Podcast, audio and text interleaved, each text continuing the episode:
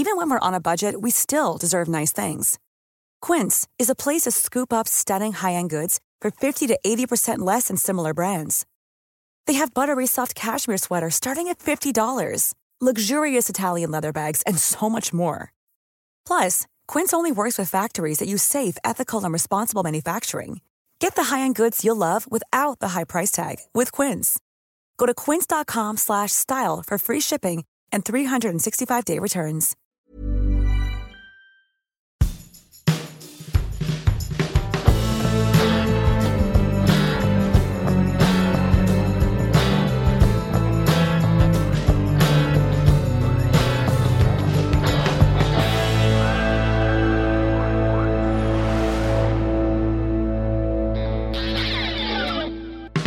Das ist ähm, eine Sache, die müssen wir ändern, Herr Piral.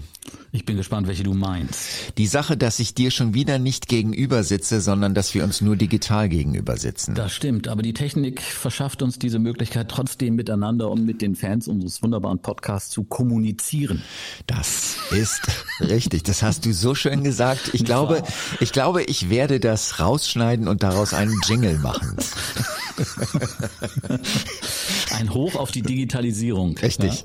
Ja? In Deutschland, glaube ich, sind wir knapp vor Rumänien. Kann das sein? Das sind wir. Mhm. Aber wir das ist ein anderes Thema. Das ist ein ganz anderes Thema. äh, herzlichen, herzlich willkommen, Oliver Peral. Herzlich willkommen, Markus Dresen in Berlin, ich in Hannover. Richtig. Und äh, wir sind mal wieder hier dabei äh, mit unserem ja, Beatles-Podcast, der einfach nicht enden will. Es ist Kann es sein, dass es unsere 14. Folge ist? Geplant hatten wir nur 10. Kann das sein? Mhm, wir haben jetzt schon, wir haben das Maß schon über äh, übererfüllt. Also alle Wahnsinn. Menschen, die das hören, scheinen sehr angefixt zu sein und schreiben immer wieder, mach doch bitte weiter. Ja. Macht weiter. Ich muss auch sagen, ich bin, also ich habe Beatlemania, ganz klar. Ja. Ich habe Beatlemania und ich bin total begeistert über die Reaktionen derer, die sich unseren Podcast erstmal überhaupt anhören. Die zehn besten Beatles-Alben zwischen 1970 und 1980 und darüber hinaus eben weiter Vorschläge machen, wie man, wie man, wie man diesen Podcast weiter befüllen kann. Und das finde ich total klasse. Und das ruft bei mir wirklich Beatlemania aus. Man findet immer wieder was Neues über die Band und das ist einfach total faszinierend. Äh, Bei mir ruft's auch eine Beatlemania heraus, die mir allerdings einen etwas äh, persönlichen Stress bereitet. Äh, Ich bin inspiriert auch durch die Videos, die wir zwischendurch immer wieder machen, ähm, äh, jetzt so auf dem Trip, ich kaufe mir jetzt wieder Beatles-Tassen. Das stimmt. Du hast etliche dir bestellt und Ja. von jeder hast du auch ein Foto gemacht und mir geschickt, ja. Was ich sowas von gemein fand, weil jede einzelne Tasse will ich auch haben. Haben, haben, haben. Haben, haben. Kannst, kannst du dir ja bestellen. Aber es sind wirklich, ich habe erst gedacht, du schenkst mir eine. Nee. Aber da hatte ich mich dann doch getäuscht. nee, ja. ich meine, da bin ich schon Egoist genug. ja, ja, so weit geht die Freundschaft dann doch Nee, nicht. nee, ne? nee, nee, nee, nee, nee. Aber das ist wirklich, also es ist wirklich großartig. Ähm, ähm, ich habe jetzt mittlerweile sechs Tassen. Meine Freundin möchte, dass ich ausziehe. Das ist verständlich. Ja. Ja. das ist völlig verständlich. Äh, Jemand, der kein Beatles-Nerd ist wie wir, hat da nur ja ein bisschen Verständnis, aber nur auch bis zu einem bestimmten Grad, glaube ich. Das ist bei mir zu Hause auch so. Das ist ja gut. Okay, also wir sind heute äh, hier, äh, wir sind heute hier zusammengekommen, um äh, die Top 5 Liste durchzuarbeiten, die wir Ja. beide erstellt haben. Das war auch ein Vorschlag, ne? Von einem oder einer unserer HörerInnen. Das ist ja auch ein ganz wichtiges Thema. Das Gendern wollen wir dran denken, wenn wir nicht vor lauter Begeisterung über das Thema äh, das einfach vergessen. Wir meinen es nicht böse. Also, das war ein Vorschlag von einem Hörer in dem Fall. Präsentiert doch bitte jeweils eure fünf Lieblingssongs von den Beatles. Richtig. Und das machen wir natürlich gerne. Und ich würde sagen, weil du in Hannover bist und das echt nicht so schön ist, darfst du heute anfangen. Ich darf anfangen mit Platz fünf. Mit Platz 5, Haben genau. wir einen Jingle dafür? Haben Ja. wir nicht. Müssen wir wieder selber sprechen. Platz 5. Platz, Platz fünf. Platz Ja. 5, ja. Auf Platz 5 bei mir Across the Universe aus dem 1970er Album Let It Be. Im Hintergrund hören wir schon ein paar Vögelchen. Genau. Für diesen Song hat John Lennon nämlich Vogelgezwitscher aufgenommen, selber höchstpersönlich und das wurde dann reingemischt am Ende in den Titel. Hört man, glaube ich, äh, in der Originalversion auf Let It Be nicht unbedingt. Das ist aber auf jeden Fall eine von, von mehreren Geschichten, die äh, wunderbar zu diesem Song passen. Eine zweite Geschichte, die ich noch nicht wusste, es haben ja vor den Abbey Road Studios immer diverse Mädchen äh, ausgeharrt, um fragt irgendwie sich, darf Blick man in das- das Studio werfen zu können. Man Ne? fragt sich jetzt, darf man das noch sagen? Ausgeharrt?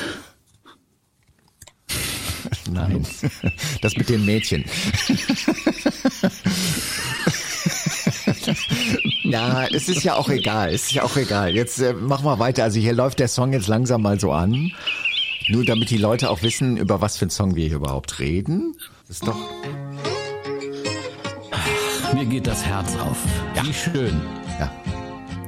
Und dann gibt's ja den berühmten Refrain, Ja. wo ich immer nur irgendwas Kauderwelsch-mäßiges äh, von Anfang an mitgesungen habe. Aber in Wirklichkeit äh, lautet der Refrain des Titels übersetzt Jai Guru Devam. Das ist Sanskrit, also irgendwas, was man im indischen Raum spricht und oder schreibt. Also und übersetzt bedeutet das, im Grunde genommen ist es eine Hommage an den Lehrer des Maharishi. Und den Maharishi, den kennen wir natürlich als denjenigen, der die Beatles eingeladen hat, nach Indien zu kommen, um ganz neue Meditationstechniken zu erlernen. Okay.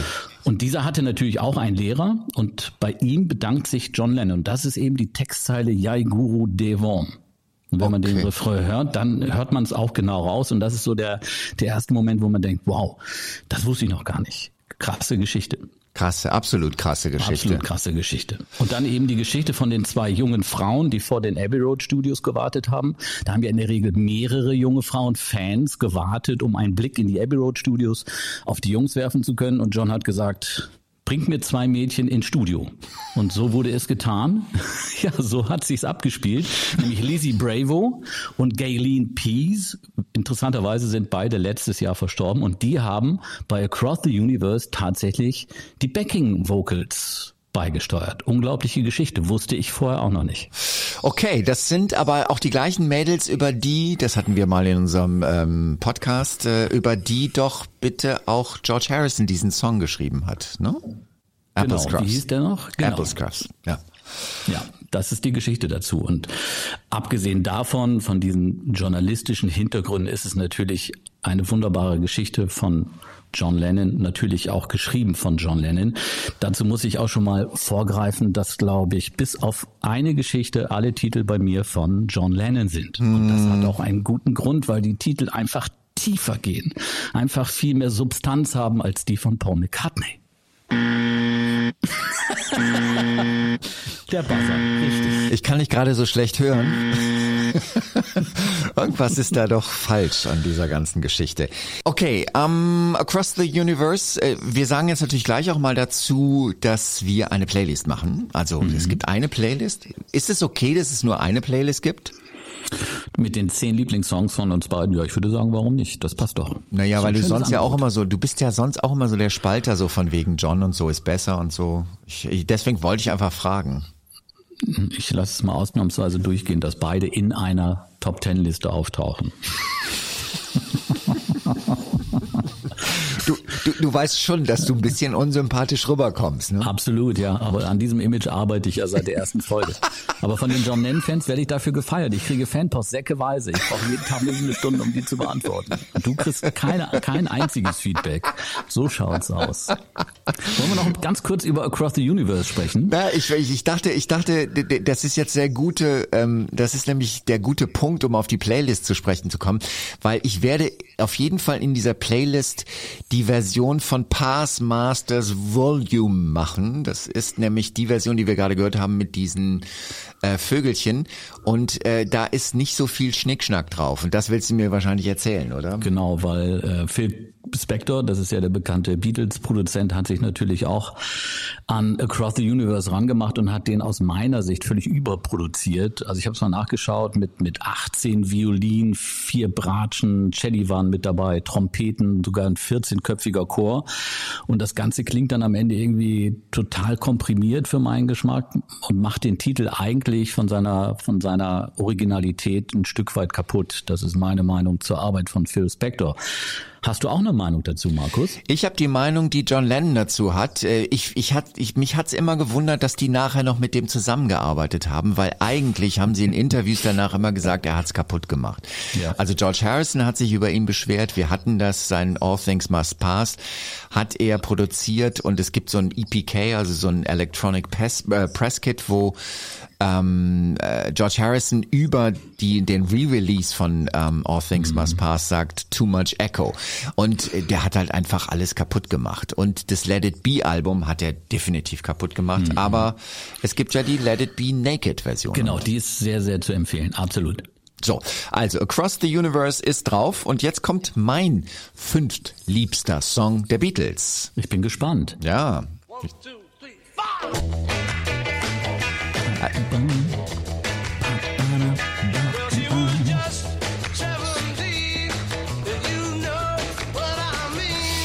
das kennen wir, ne? I saw her standing there. Ich finde Geile das Nummer. einfach so geil, diese Nummer.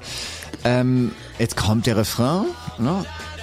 It's with another who when I saw her standing there.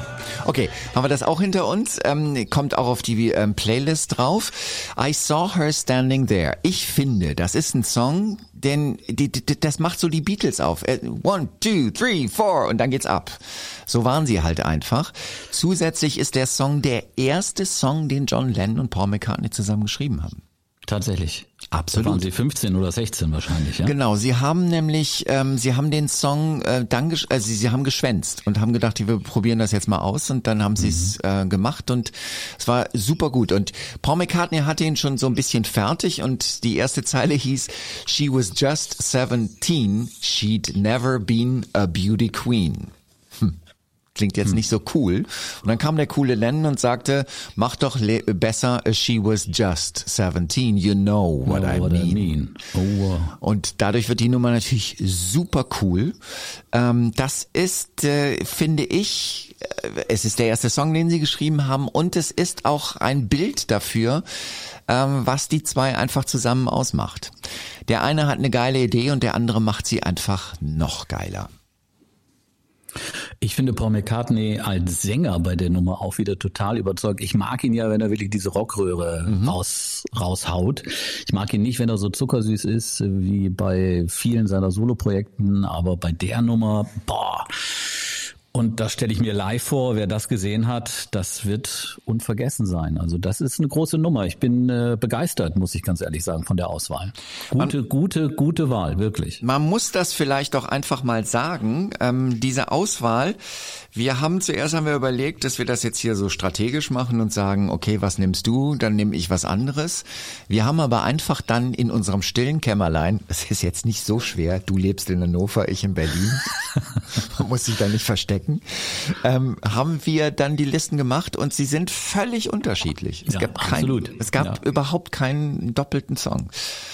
Ja, also, ähm, das ist mein fünf beliebtester Song, I Saw Her Standing, her standing there. there. Dann kommen wir zu meiner vier. Richtig. Mhm.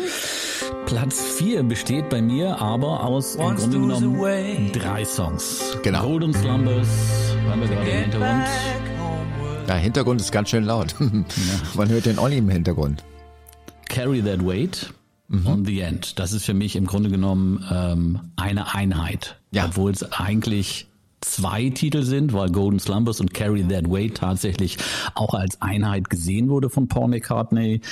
Uh, the End passt aber als Abschluss auch wunderbar in diese, in diese Reihenfolge. Und das ist bei mir Platz 4. Golden Slumbers natürlich aus Abbey Road. Ja.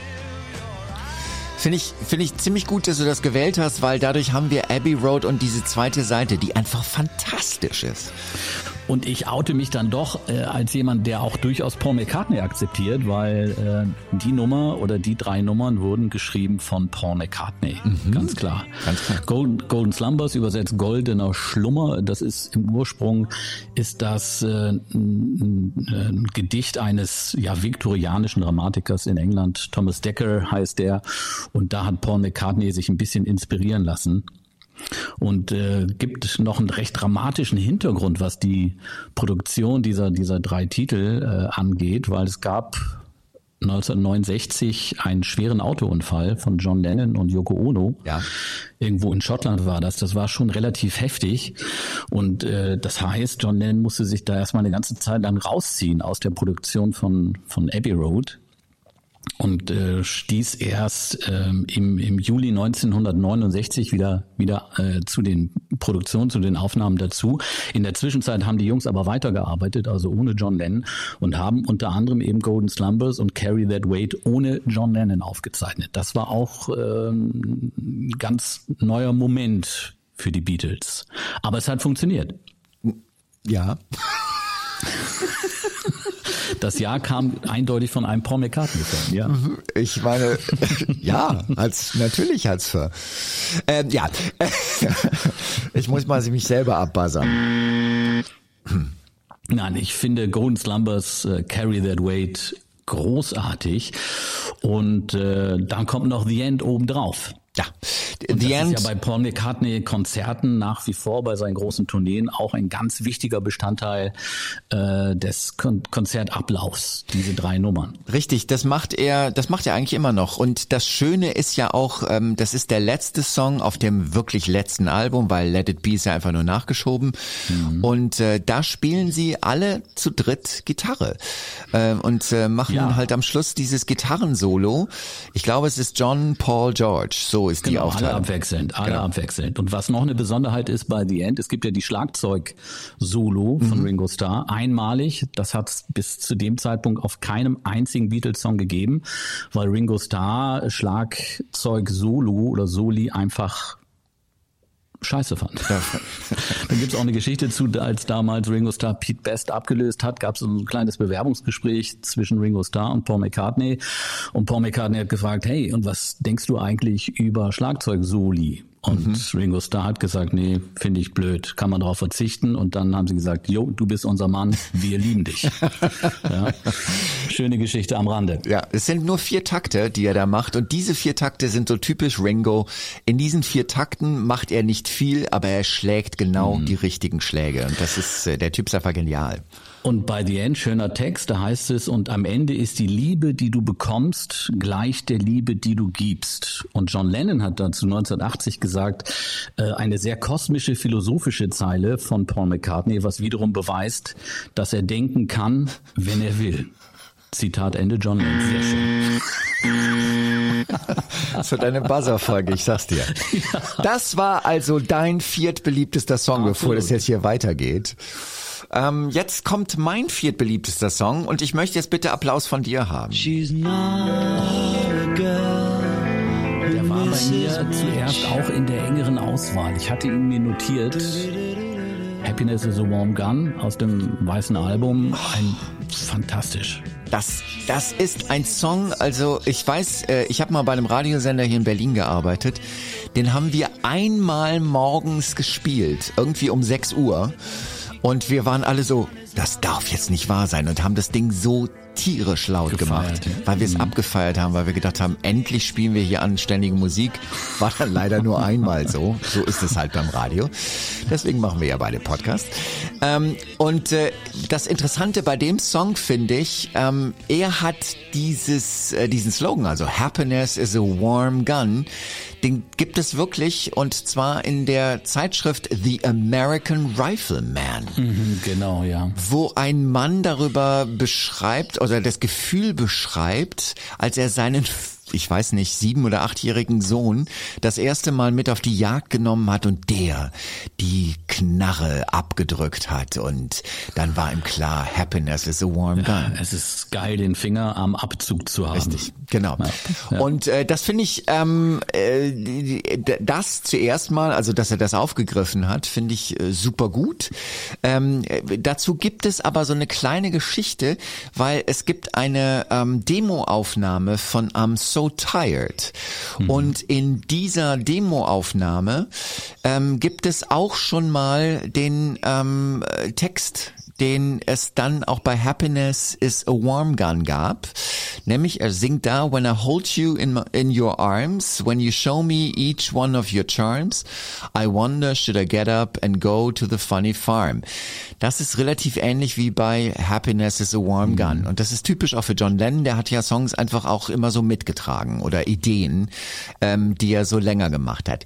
Aber das ist eigentlich alles nur Details von einem Song, der so groß ist, dass wenn man ihn sich anhört, also ich nehme mal an, die Menschen, die diesen Podcast hören, kennen den Song, aber trotzdem hört ihn euch nochmal an und ihr wisst, warum das für mich definitiv der viertliebste Song von den Beatles ist. Sehr emotional die Nummer. Ich finde auch den Gesang am Anfang so durchdringend, so unheimlich präsent. Es ist einfach eine ganz fantastische Nummer und äh, typisch fürs weiße Album, für diese Vielfältigkeit, die die Jungs da an den Tag gelegt haben. Tolle Auswahl. Ja, und, und, und, gut gemacht. Ja, ja, ja, ja, ja. ja, ja. Ähm, und der Song war von der BBC übrigens äh, verboten, weil sie äh, das gesehen haben als äh, quasi Metapher, also Happiness is a warm gun, ähm, fallisch, bla bla bla. Muss ich jetzt nä nicht näher erklären.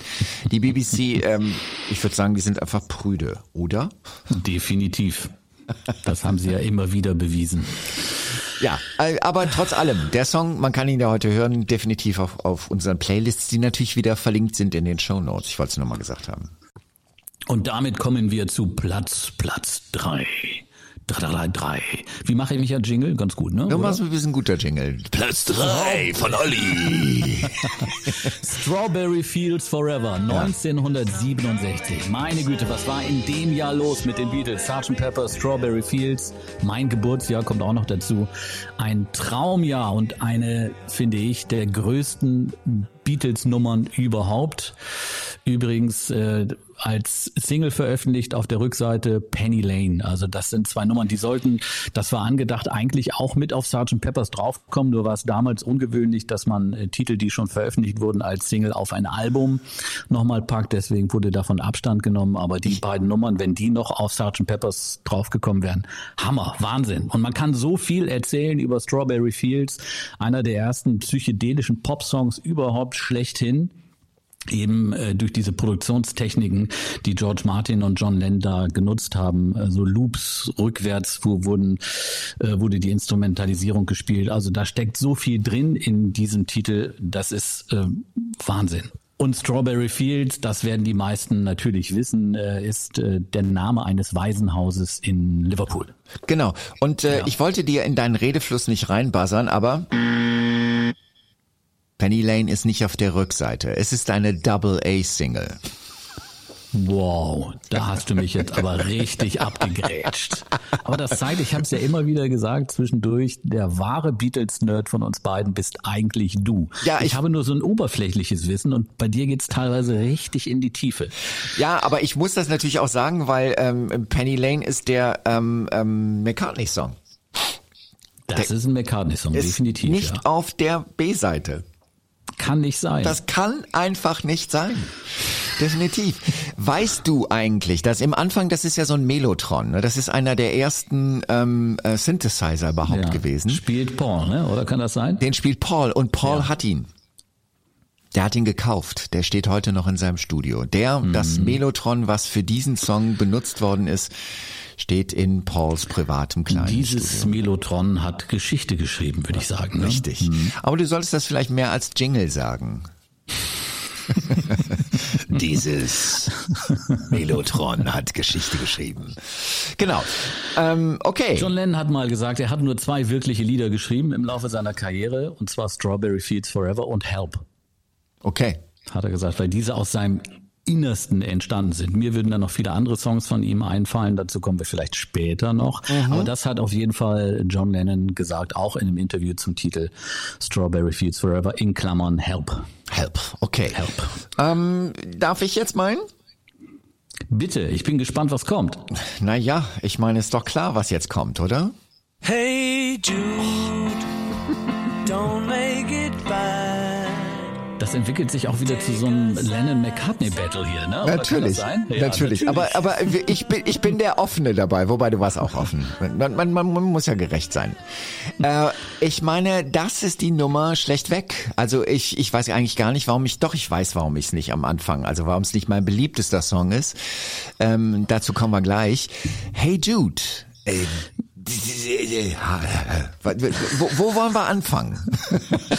ich war ein bisschen überrascht oder bin ein bisschen überrascht, dass du dich für diese Nummer entschieden hast, weil das ist eigentlich so, gerade Hey Jude ist ja für Radioleute so ein Titel, der ja nach wie vor rauf und runter gespielt wird. Zumindest für meine Radiostation kann ich das behaupten. Wir sind ein Rocksender und wir spielen wenig Beatles. Wenn wir Beatles spielen, dann Hey Jude.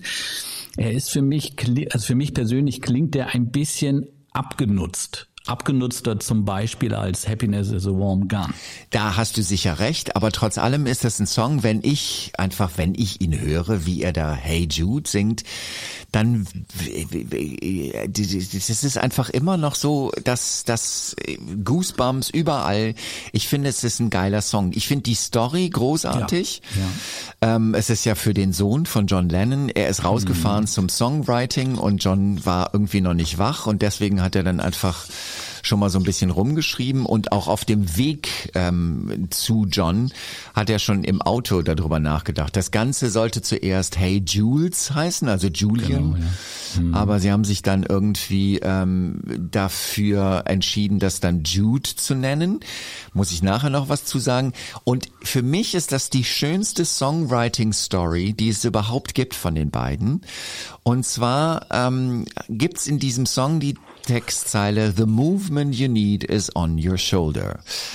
Und als er den Song John Lennon vorgestellt hat, hat er den diese Zeile gesungen und hat so äh, hochgeguckt über die Schulter, da stand John Lennon und hat gesagt, ich ändere das noch, ich ändere das noch, die ist noch nicht wirklich gut. Und John Lennon stand da und sagte, wieso ändern? Das ist die geilste Zeile, die ist super gut, ich weiß genau, was du meinst.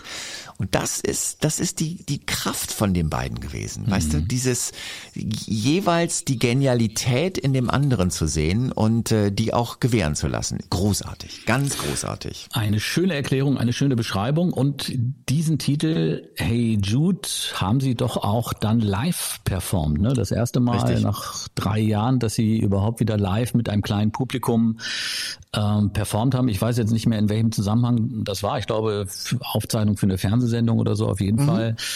Ähm, ist da Paul McCartney natürlich auch gesanglich. Da bin ich immer wieder, ich bin eigentlich ein Riesenfan von Paul McCartney als Sänger. Ja.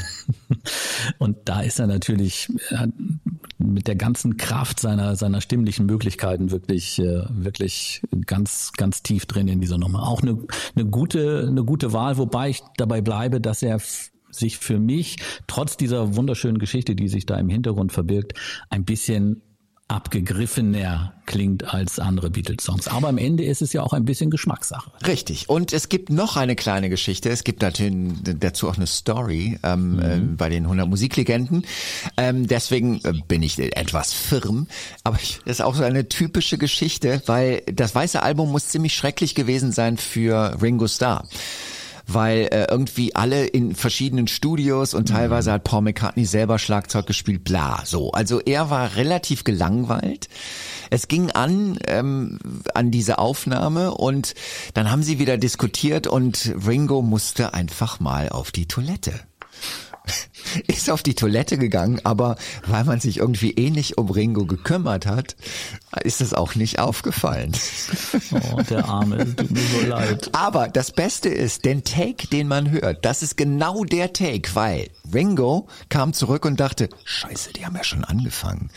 Und deswegen gibt es diesen späten Schlagzeugeinsatz, der genial ist, der absolut genial ist. Die erste Strophe sollte eigentlich schon mit einem leichten Schlagzeug unterlegt werden, ist hm. aber bei der Aufnahme auch nicht aufgefallen und Ringo war halt vom Pullern pünktlich genug zurück, dass er dann in der zweiten Strophe mit einsetzen konnte. Schöne Geschichte. Ja. So, jetzt kommt dein Song Nummer. Wir sind schon bei der Nummer zwei. Wir sind schon ja, bei der Nummer zwei. Okay. Das geht hier rasend voran. Schade, dass es bald schon zu Ende ist. Ja. ja das Thema gibt so viel hier. Platz zwei. Platz, Platz zwei. zwei. Platz. In My Life 1965. Genau. Wow. Natürlich. John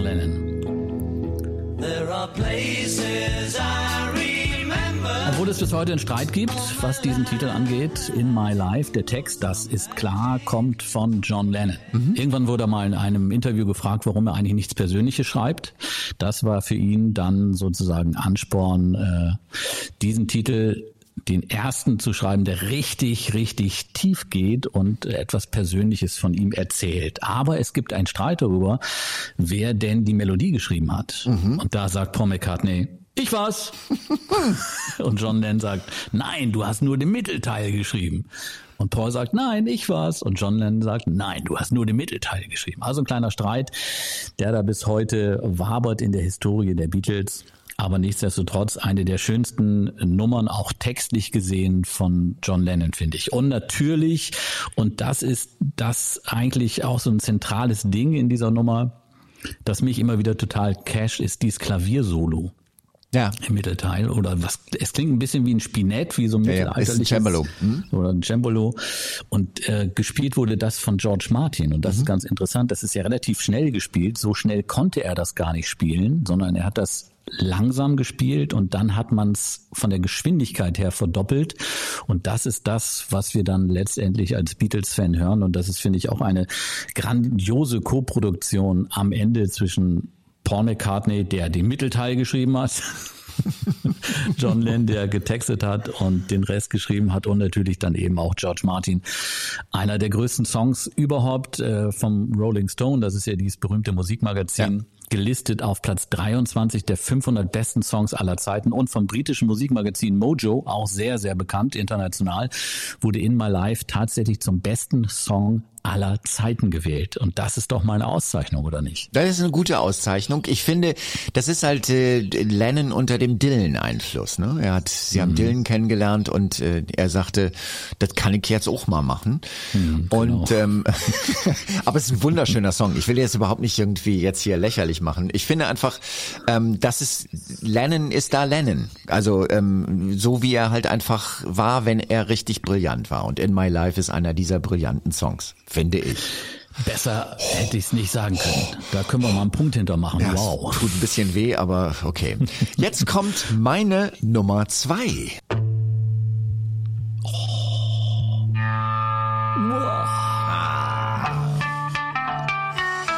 Ich muss das so laut spielen, weil das ist auch das ganz Besondere an diesem Song, der übrigens auch hauptsächlich von John Lennon gespielt. Ich will es einfach nur mal gesagt haben. I Feel Fine ist es. Ähm, also erstens mal dieser Rhythmus, den Ringo da spielt, großes, großes Kino. Ähm, und äh, vor allen Dingen der Anfang ist ja, die, äh, diese Rückkopplung. Ne? Genau, das ist die diese erste Rück Rückkopplung, die es aufgenommen gibt. Punkt. Ja. Das ist Jimi Hendrix vorweggenommen. Und äh, es ist einfach so. Man muss ja. das ganz einfach, also ich meine, die, die, so Jimmy Page, Jimi Hendrix, die kriegen irgendwie immer so die Lorbeeren dafür, dass sie das äh, in die Rockmusik eingefügt haben. Völliger Blödsinn. Die Beatles waren schon 1964 damit. Wahnsinn. Das ist Wahnsinn. wirklich, das ist äh, äh, absolut irre. Es war ein Zufall, ähm, der einfach passiert ist im Studio. Paul hat diesen Basston gespielt und äh, Lennon hat einfach seine Gitarre an den Verstärker gelehnt und dann kam dieses mhm. Geräusch. Und äh, die beiden haben halt gesagt, boah, das klingt so geil. Können wir das nicht im Anfang von dem Song machen? Und äh, das war damals, ähm, also man muss sich das vorstellen, die Toningenieure haben da noch im Studio mit einem weißen Kittel gesessen. Und äh, da gab's halt einfach, äh, äh, da gab's Vorschriften. Und in den Vorschriften stand drin, wenn es zu einer Rückkopplung kommt, dann muss sofort die Maschine ausgemacht werden und äh, das kommt auf keinen Fall auf irgendeine Platte. Und äh, es ist einfach der Weisheit von George Martin zu verdanken, dass er gesagt hat, hey, das ist eine gute Idee, das machen wir. Und er musste sich auch ziemlich viel böse Kommentare aus äh, der verantwortlichen Etage bei ähm, äh, EMI, also bei der Plattenfirma mhm. der Beatles, anhören. Aber er hat es durchgezogen. Ich finde es eine großartige Nummer. Es ist auch eine der wenigen Nummern, das muss man ja mal sagen. Ich meine, die Beatles haben zwar wahnsinnig viel live gespielt auf den Tourneen, aber die haben gar nicht so viele Songs gespielt. Und I Feel Fine ist ein Song, den sie bis zum Schluss immer wieder gespielt haben. Mhm. Haben viele nicht danach versucht, versucht, diesen, diese, diese Übersteuerung, diesen, diesen Ton nachzumachen und sind da erst viele Jahre dran gescheitert, kann das sein? Das ist richtig. Ja. Und ähm, das ist halt einfach ein Zufall gewesen. Aber das sind halt auch die Beatles. Die haben irgendwie, ich sag mal so, die haben einfach die Kirschen an den Bäumen gesehen. Wo andere einfach vorbeigelaufen sind, haben sie gesagt, da ist doch eine Kirsche, die müssen wir doch mal pflücken. Und so war das auch mit diesem, mit dieser, ähm, ähm, mit diesem Feedback mhm. äh, großartig. Es, es gibt eine schöne, es gibt eine schöne Geschichte noch dazu, dass ähm, John Lennon hat gesagt, dass er den Song mehr oder weniger geklaut hat, und zwar von dem Bluesmusiker Bobby Parker. Watch Your Step. Ähm, da ist so dieses Riff, ähm, was bei I Feel Fine, mhm. äh, was man da hört. Und der Bluesmusiker ist äh, auf Tournee gegangen in England und äh, weil dieses Interview von John Lennon gegeben worden ist und dieser Bobby Parker, ähm, der war halt so ein bisschen erstaunt auf dieser ähm, England-Tournee, dass alle mhm. nur diesen einen Song, also Watch Your Step von ihm hören wollten. Ähm, ich werde den einfach auch mal verlinken, den Song. Watch Your Step, Bobby Parker, da kann man sich dann anhören, wo sich John Lennon seine Inspiration für diesen Song geholt hat. Ich muss auch ganz ehrlich sagen, ich finde diesen Song auch jetzt jenseits dieser Geschichte mit ähm, dem Feedback, das ist einfach echt ein toller Song. Ähm, der ist jetzt nicht, äh, das ist kein Shakespeare, aber der ist einfach richtig gut geschrieben. Also she's so glad she's telling all the world that her baby buys her things, you know, her he buys her diamond rings, you know. Ich meine, das ist einfach ein geiler Text. Das ist einfach ja, gut gemacht. Und es klingt halt total positiv ja. und weltbejahend und äh, das können wir doch zurzeit alle richtig gut gebrauchen. Leg eine Beatles-Platte drauf drauf, du kommst gut drauf und der Tag ist gerettet. Das ist doch eine ganz klare, einfache Devise. Ich bin ja jetzt gespannt, denn äh, wir kommen jetzt zum Olymp zu Platz 1. Platz 1. Platz 1 von Olli Perall. Das war zwischen uns beiden schon vor vielen, vielen Jahren das Thema. Als ich sagte, Day in the Life aus Sgt. Peppers, dem achten Studioalbum der Beatles, ist für mich der größte Rocksong aller Zeiten. Richtig. Und dazu stehe ich nach wie vor und das für mich wirklich mehr geht einfach nicht. Und das Schöne bei A Day in the Life ist, es ist eine absolute Co-Produktion zwischen John Lennon und Paul McCartney. Richtig. Mehr Zusammenarbeit geht wirklich nicht und mehr Ergebnis geht aus meiner Sicht nicht. Also da steckt so viel drin in A Day in the Life, dass man eigentlich gar nicht weiß, welche Geschichte man eigentlich zuerst erzählen soll. Wie findest du den Titel emotional gesehen? Äh, emotional gesehen ähm, ich finde den gut. Ich finde den wirklich gut. Ich finde die Stories um den ähm, einfach großartig. Also da gibt's mhm. so viel zu erzählen. Ähm, und äh, ich finde, dass es ein guter Lennon-Song und ein relativ okayer McCartney-Song ist. also dieses I Woke Up, da da da, da da da da da da. Das ist so, dass ich, ich sage das immer wieder, aber ich glaube, sowas pupst McCartney. Ne? Also Lennon ist da definitiv der bessere Komponist in dem ja, Song. Er ist äh, mit, mit seinen Texten und mit seinen Strophen ist er so ein bisschen philosophisch unterwegs genau. und sagen wir mal sehr, sehr lyrisch. Da geht zum Beispiel um die Schlaglöcher in Blackburn, in Lancashire, die wurden ja irgendwann mal auf, auf Anweisung der, der örtlichen Kommune gezählt und man hat tatsächlich äh, beziffern können, dass es 4000 Schlaglöcher gibt in dieser einen Region in Lancashire. Und äh, rein rechnerisch äh, würde das bedeuten, dass pro Einwohner 26 Schlaglöcher kommen, worauf John halt äh, geschrieben hat, hat es auf die Spitze getrieben, indem er dann getextet hat. Jetzt wissen man auch, wie viele Löcher man benötigt, um die Royal Albert Hall zu füllen. Ganz prägnant diese, diese Textzeile. Und die geht natürlich ein bisschen tiefer. Das, was Paul McCartney dann macht, ist ja diese, dieser melodische Wechsel. Mhm. Und er erzählt dann halt über die Banalitäten des Lebens. Ja. ja. Deswegen, Morgens aufstehen, Kaffee genau. kochen, Haare kämmen. Und da steht natürlich irgendwie so, ich weiß nicht, ich glaube, das haben sie bewusst gemacht, ganz ja. bewusst gemacht. Naja, aber es ist, ich, ich finde, das ist halt jetzt nicht so der große Wurf, den er da gemacht hat. Ähm, mhm. Lennons Sachen finde ich toll. Ich, äh, ich, ich habe irgendwann mal habe ich ein Foto gesehen von dem ähm, Artikel, den er gelesen hat, also der über diese ähm, Schlaglöcher geht. Ähm, und äh, da muss man auch ganz ehrlich sagen, Lennon war einfach genial, weil der Text ist fast identisch fantastisch. Also da hat er gar nicht mehr viel dran gemacht, sondern mhm. und das äh, kommt dann wieder mein Bild mit den Kirschen. Ne? Also der hat die gesehen und hat gesagt, die nehme ich mir einfach mal mit, diese Kirsche. Mhm. Und ähm, geil. Und dann gibt's ja diesen berühmten Wecker. Mhm Na, da gibt's ja das Anschwellen dieses Orchesters, darüber werden wir dann gleich auch noch ein bisschen erzählen. Und, und dieser Wecker, das war ein Gag auch von John Lennon, den hat er extra mitgebracht, um äh, Ringo Starr zu wecken, so, so, sobald sie ihn für, für Aufnahmen brauchen würden. Das ist ähnlich der Geschichte ja. aus dem weißen Album. Also Ringo Starr scheint wohl doch des Öfteren am Set geschlafen zu haben. Richtig, richtig. Wir sehen das ja auch in dem Film. Wir haben ja auch eine Folge zu dem Film gemacht. Das ist der mhm. aktuelle Film Get Back.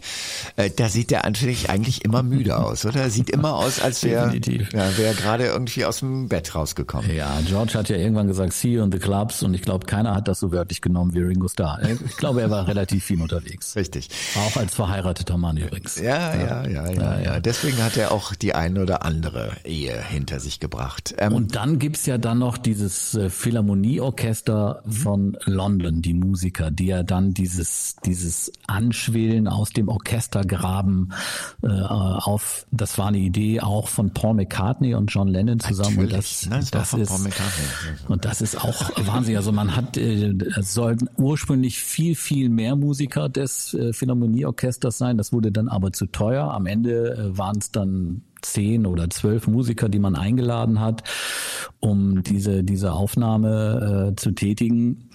Und die Musiker waren halt angehalten, glaube ich, mit, mit, mit dem tiefsten Ton zu beginnen und sich dann sozusagen, sozusagen zu, zu steigern in, in dieses, ja, in diesen irren Dreiklang am Ende, ne? Ja, also sie sollten ne, ganz von von von unten und dann bis den, ja. zum höchsten Ton ja. und am Schluss gibt's halt diesen irren ähm, ähm, äh, Akkord von dem äh, Klavier. Das mhm. ist nicht nur eins. Ja, und den haben gespielt John Lennon, Paul McCartney, Ringo Starr und Mel Evans. Richtig. Und auch George Martin übrigens. Ja. Mel Evans, der, der, der Road Manager, kann man sagen, ne? Ja. Der, der taucht ja auch in dem, in dem Film Get Back auf, des Öfteren. Und die haben dann alle gleichzeitig mit voller Kraft äh, auf die Tastatur gehauen. Und das ist dann das Ergebnis, das auch jeder Beatles-Fan im, im, im Ohr hat. Ja. Und ähm, Mel Evans hat auch einen relativ großen Auftritt auf diesem Song, weil er ist der Typ, der im Hintergrund zählt. Ähm, und das ist ganz einfach, äh, sie brauchten jemanden, der die Takte nachzählt. Eigentlich sollte das nachher beim Mischen weggemacht werden, haben aber wie es dann so immer ist, sie haben es drin mhm. gelassen, weil sie es einfach genial fanden. Also dieses Hat Mel Evans nicht auch den Hammer gespielt bei Bang Bang Maxwell Silverhammer? Richtig. Bang Bang, das war Mel Evans, ne? Das ist Mel Evans, äh, der leider ganz tragisch ist, der gestorben. Der ist irgendwie bei einer Prügelei ums Leben gekommen. Das war einer der liebsten Menschen, so wird er immer beschrieben, auf der Welt. Ja, und Mitte der 70er, eine ganz, du hast es schon gesagt, eine ganz tragische Geschichte. Ja, ja. Er war ziemlich angetrunken, hat sich gestritten mit seiner Frau, hatte, waren verheiratet, zwei Kinder. Dann hat sie die Polizei gerufen und er hat äh, die Polizei empfangen mit ausgestrecktem Arm und Pistole und die haben dann als erste das Feuer eröffnet und da ist dann gestorben. Ja. Ich glaube mit 42 oder 43. Ganz ja, ja. tragische Geschichte. Ist ganz, ganz Ach, tragisch, weil ja. also er wird immer beschrieben als als als der liebenswerteste Mensch, den man sich überhaupt vorstellen konnte. Ähm, okay, das war das war Ollis Nummer eins. A Day in the Life von den Beatles. Wir sind ja auch bei einem Beatles Podcast. Richtig. Jetzt kommst du. Jetzt komm ich und das ist wirklich eigentlich sind wir echt, wir sind wir sind wirklich ein ein ein ein ein, ein, ein Duo, was im Himmel gemacht wurde.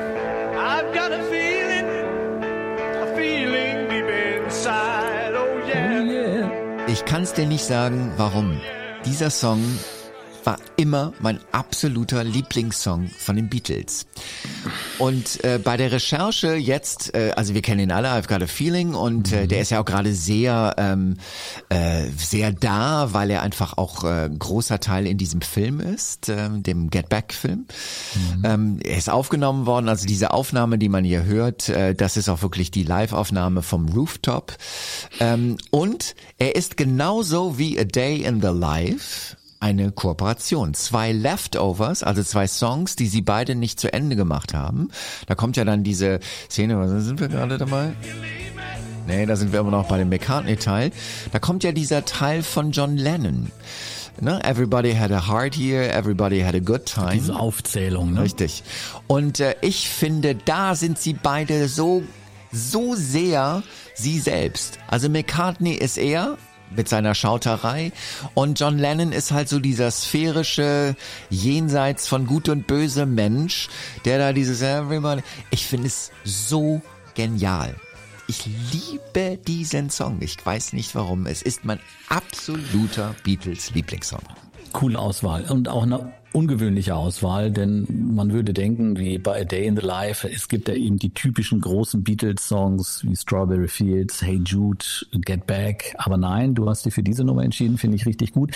Und bei den ersten Takten habe ich auch schon wieder diese totale Gänsehaut bekommen. Und was du gerade gesagt hast, dieses äh, Schauten oder die ja. Shouting von, von Paul McCartney finde ich bei der Nummer auch riesig. Also als Sänger wieder, ja. boah, ja, ja, ja. Eine, eine Power, die er da mitbringt, äh, dann auch äh, auf, auf dem Dach bei dem Rooftop-Konzert, äh, das ist schon einfach genial. Anders kann man es nicht beschreiben. Es ist genial. Es ist wirklich, es ist, es ist genau das. Es ist einfach genial. Äh, man sollte vielleicht dazu auch noch sagen, es gibt jetzt äh, leider gibt's das nur bei Apple Music, wir bekommen kein Geld dafür, aber ich werde es auch verlinken. Bei Apple Music gibt's jetzt dieses Rooftop-Konzert, ähm, auch dann quasi als Platte. Also es wird natürlich als Platte gepresst, aber man kann es da streamen. Das ganze Konzert hintereinander, das ist ja auf Let It Be mal so ein bisschen schwierig. Da sind die Songs äh, ne, verstreut. Genau. Aber da gibt's das halt in, hintereinander und auch mit allen Anfängen und äh, falschen Anfängen. Großartig, es macht so viel Spaß, das zu hören. Genau, mit vielen Audioausschnitten, die es in dem Film nicht gibt. Also da sind auch ein paar Neuigkeiten drauf, auch ganz, ganz originelle Geschichten, so äh, Zwischenrufe und ja. Bemerkungen, die es, wie gesagt, in dem Film nicht gibt. Lohnt sich wirklich, das einmal komplett durchzuhören. Und wie die das auch so sauber runterspielen, das finde ich auch immer wieder total faszinierend, wobei sie vorher unsicher waren, ob sie es überhaupt hinkriegen, nach drei Jahren wieder live zu spielen. Ja, die Frage hat sich nicht, äh, nicht wirklich ergeben im Nachhinein und I've got a feeling, Super Nummer, Herr Dresen. Haben Sie gut ausgewählt. Richtig gut. Und jetzt kommt der Jingle. Das waren Ollis fünf Lieblingssongs von den Beatles. Nochmal zur Erinnerung. Auf Platz 5 Across the Universe. Auf Platz 4 Golden Slumbers Carry That Weight und The End hinten dran. Auf Platz 3 Strawberry Fields Forever. Auf Platz 2 In My Life und die 1 für mich, ich sag's gerne nochmal, der größte Rocksong aller Zeiten, auch mit Betonung auf Rock. A Day in the Life. Okay, und jetzt musst du meinen Jingle machen.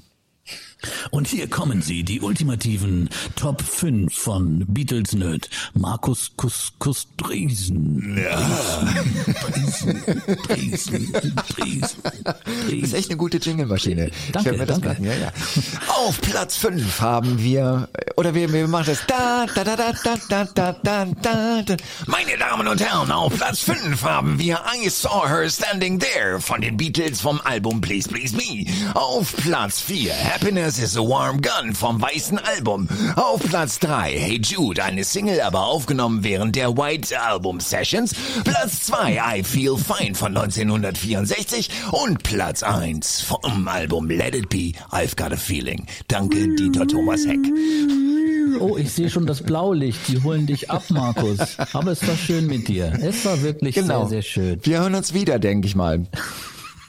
Oder? Ich denke auch, ja, in jedem Fall. Wir freuen uns über weitere Vorschläge, wie wir nach wie vor die Beatlemania am Köcheln lassen können.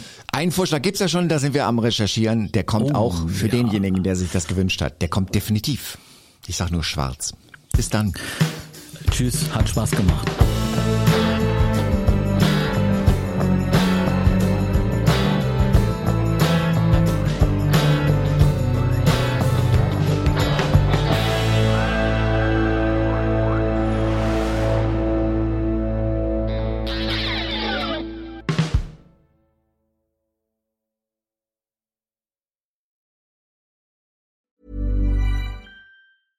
Ever catch yourself eating the same flavorless dinner three days in a row? Dreaming of something better? Well, HelloFresh is your guilt-free dream come true, baby. It's me, Kiki Palmer. Let's wake up those taste buds with hot, juicy pecan-crusted chicken or garlic butter shrimp scampi. Mm. Hello Fresh. Stop dreaming of all the delicious possibilities and dig in at HelloFresh.com. Let's get this dinner party started.